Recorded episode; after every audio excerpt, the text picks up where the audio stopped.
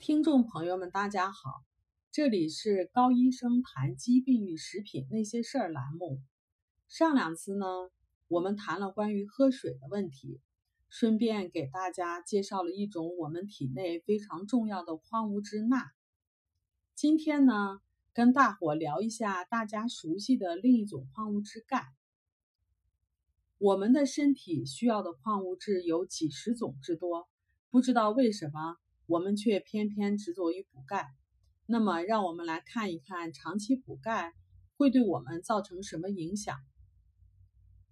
美国心脏协会杂志发表了一篇这样的文章，文章指出，一项对大量人群跟踪十年的研究结果显示，年龄大的人额外补充钙，增加了患心血管疾病的风险。或者加速了心血管疾病的进程，同时增加心血管疾病死亡的风险。而吃含钙丰富的食品却能够保护心血管系统，降低患心血管疾病的风险。英国医学杂志二零一三年发表的一篇文章，记述了另一项跟踪十九年的大量人群研究表明。每天补钙超过一千四百毫克，增加各种疾病的死亡率，包括心血管疾病的死亡率。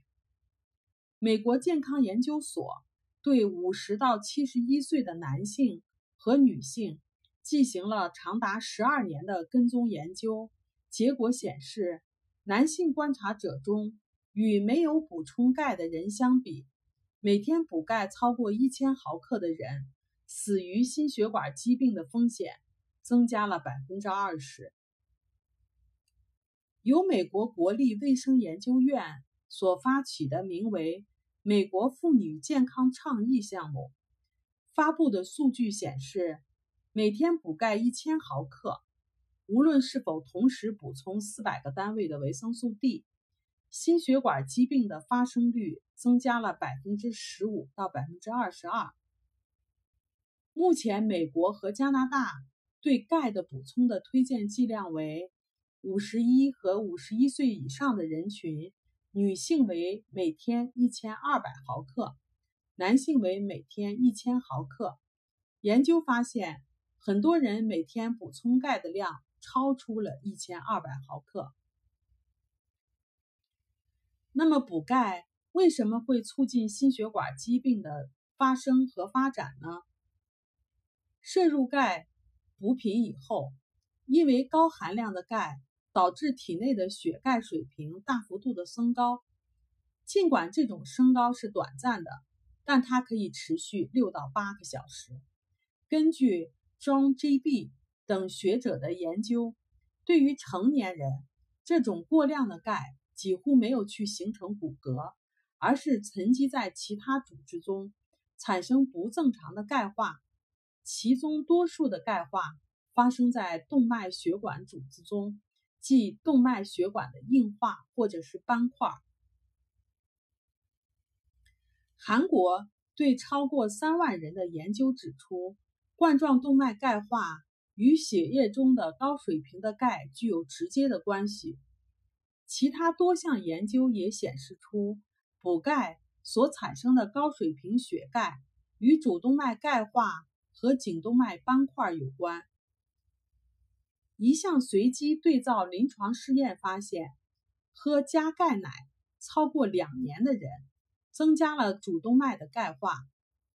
对于更年期后的女性，补钙可以增加颈动脉硬化的产生。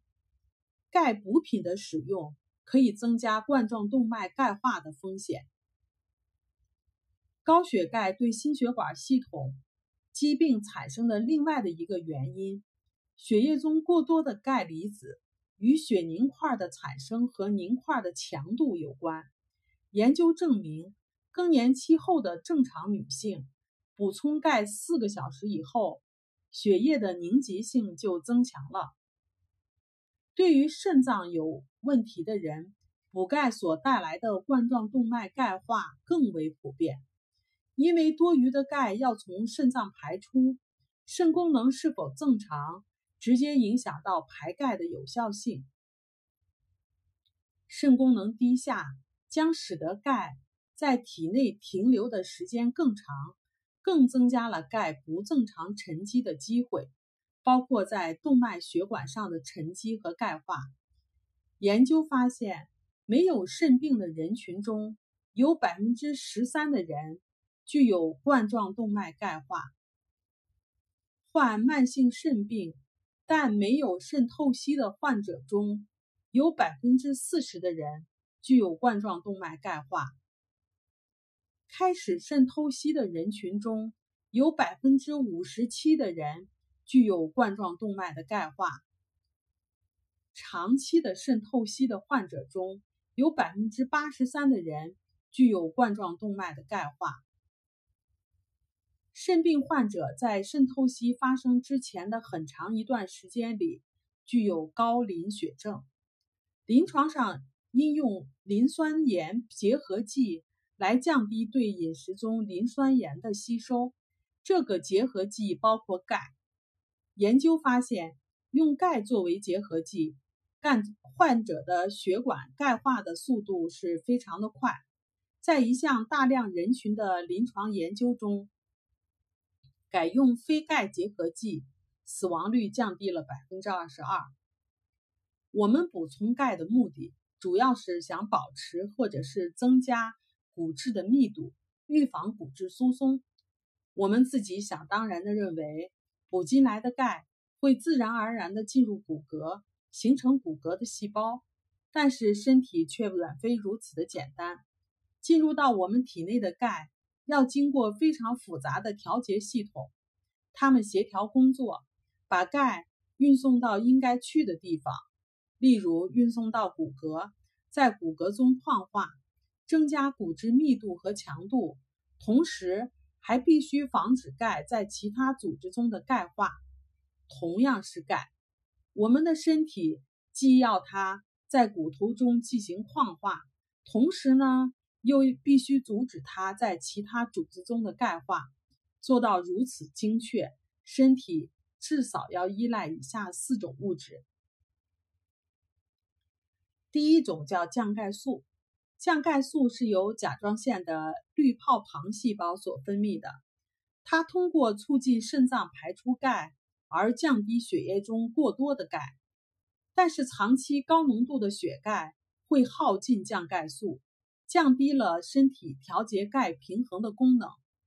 第二，骨钙素，成骨和破骨是骨骼新陈代谢的过程，把老化的骨细胞清除掉，新的骨细胞才能够产生，这样就维护了骨骼的健康。只要成骨和破骨处于平衡状态，骨骼的结构就会得以维持。骨钙素是在成骨的过程中所释放的。它吸收血液中的钙，与之结合，然后运送到骨骼的基质中，形成骨骼。但是骨钙素的这种功能必须要依赖于维生素 K2 的参与，缺乏维生素 K2，骨钙素将没有任何的活性。另外，骨骼的新陈代谢需要甲状旁腺素来调控，过多的钙。会降低甲状旁腺素的水平，低水平的甲状旁腺素能够降低骨质的密度。第三种物质，基质 GLA 蛋白。基质 GLA 蛋白阻止了钙在动脉血管中的钙化，防止了动脉硬化的产生。但是，长期过量的钙可以降低。基质 GLA 蛋白在动脉血管中的数量，其结果将不能有效地阻止动脉血管钙化的产生。基质 GLA 蛋白与钙结合，阻止其在动脉血管和其他软组织中的钙化。但是，基质 GLA 蛋白的这种效果也必须是要有维生素 K2 的参与，缺乏维生素 K2。即使有足够的基质 GLA 蛋白，也起不到阻止钙化的产生的作用。第四种物质就是维生素 K2，根据骨钙素和基质 Gla 蛋白的作用，维生素 K2 对于钙的有效利用是非常非常重要的。它促进我们骨骼的正常形成，同时呢，又防止了钙的不正常的钙化。现代人骨密度下降，也就是骨质疏松，不仅仅是由于摄入钙不够，更多的原因是由于饮食不当。造成了骨骼中钙的流失。研究指出，骨钙并没补钙并没有对骨质密度造成任何的好处，对骨折也没有显示出益处。因此，饮食中消除骨质流失的因素，同时吃含钙丰富的天然食品，是保持骨骼健康的基本方式。那么，促进骨骼流失的因素都有哪些呢？第一个糖，糖增加了钙和镁从尿中的排出，糖降低了维生素 D 的活性，因而降低了小肠对钙的吸收。糖抑制了成骨细胞的产生，增加了破骨细胞的活性，因而破坏了骨骼的形成。糖增加了乳酸的产生，酸性环境溶解骨骼。研究表明，吃糖以后所测量的细胞间的 pH 值是在7.0到7.2之间，而我们骨骼形成的最佳 pH 值是7.4。第二，过多的精致淀粉食品，它们升高了甲状旁腺素，高水平的甲状旁腺素释放了骨骼中的钙，降低了骨质的密度。第三。软饮料，比如说可乐等，可乐等软饮料可以导致体内钙与磷之间的平衡失调，磷过多，钙过少，从而引发了骨骼中钙的流失。第四，咖啡因。研究指出，每天喝五百毫升左右的咖啡因，增加了更年期后女性脊椎骨骨骼的流失。第五，吃素。或者是过多的植物食品，研究发现，完全素食或者以植物食品为主的成年女性，具有高水平的甲状旁腺激素，导致骨骼中的钙流失。尽管蔬菜中含有丰富的钙，但是因为同时含有纤维、植物酸和草酸，使得钙的可利用性变得非常低下。另外，由于其中农药的问题，使得血液中的磷过高，并降低了血液中蛋白质的水平，其结果将导致甲状旁腺激素的水平增增高，骨骼流失钙。第六，长期过量的饮酒，过多的酒精干扰机体对钙和维生素的吸收和利用。第七，热狗和香肠，它们含有防腐剂。这种防腐剂的话，就是亚硝酸钠。亚硝酸钠升高了甲状旁腺激素，降低了骨骨质的密度。第八，缺水，缺水导致机体释放组胺，组胺升高了甲状旁腺激素，导致骨骼流失。那么，含钙丰富的食品又有哪些呢？第一，天然发酵的全脂奶制品。包括酸奶和奶酪。尽管牛奶中含有丰富的钙，但是因为牛奶经过了巴氏的消毒，所以其中的钙是不容易吸收的，所以不建议大家补充钙用牛奶的方式。第二，芝麻、大杏仁儿。第三，海带、裙带菜。第四，带骨的罐头鱼。第五，天然发酵的大豆食品，其中包括纳豆。味增、好的豆腐乳等等。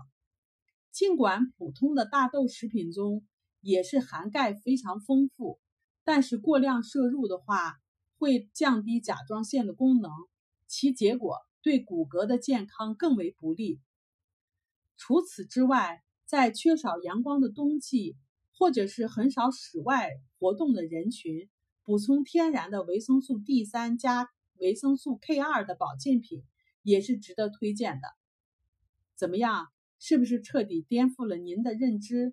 说了这么多，其实我让我来给大家总结一下吧，就是消除骨质流失的因素，同时吃含钙丰富的天然食品是保持骨骼健康健康的根本方式。除此之外，推荐天然的维生素 D 三加维生素 K 二给很少室外活动的人群和由于冬季而待在家里的人们。好了，今天有关钙的话题我们就聊到这里头。感兴趣阅读临床观察原始数据的朋友，可以去 ARNA 加拿大统一注册营养师协会的官网找到索引，然后上网搜索。好了，这里是高医生谈疾病与食品那些事儿栏目，我们每周一更新，敬请期待。我们也有微信群，感兴趣的朋友可以搜索 ARNA 加拿大营养师公开课，ARNA 加拿大问题加拿大甲状腺问题讨论群，把您在生活中碰到的关于食品或者是营养方面的疑惑告诉我们。我们在群里会给大家做解答，请跟着我们，让您自己及家人变得越来越健康。谢谢大家。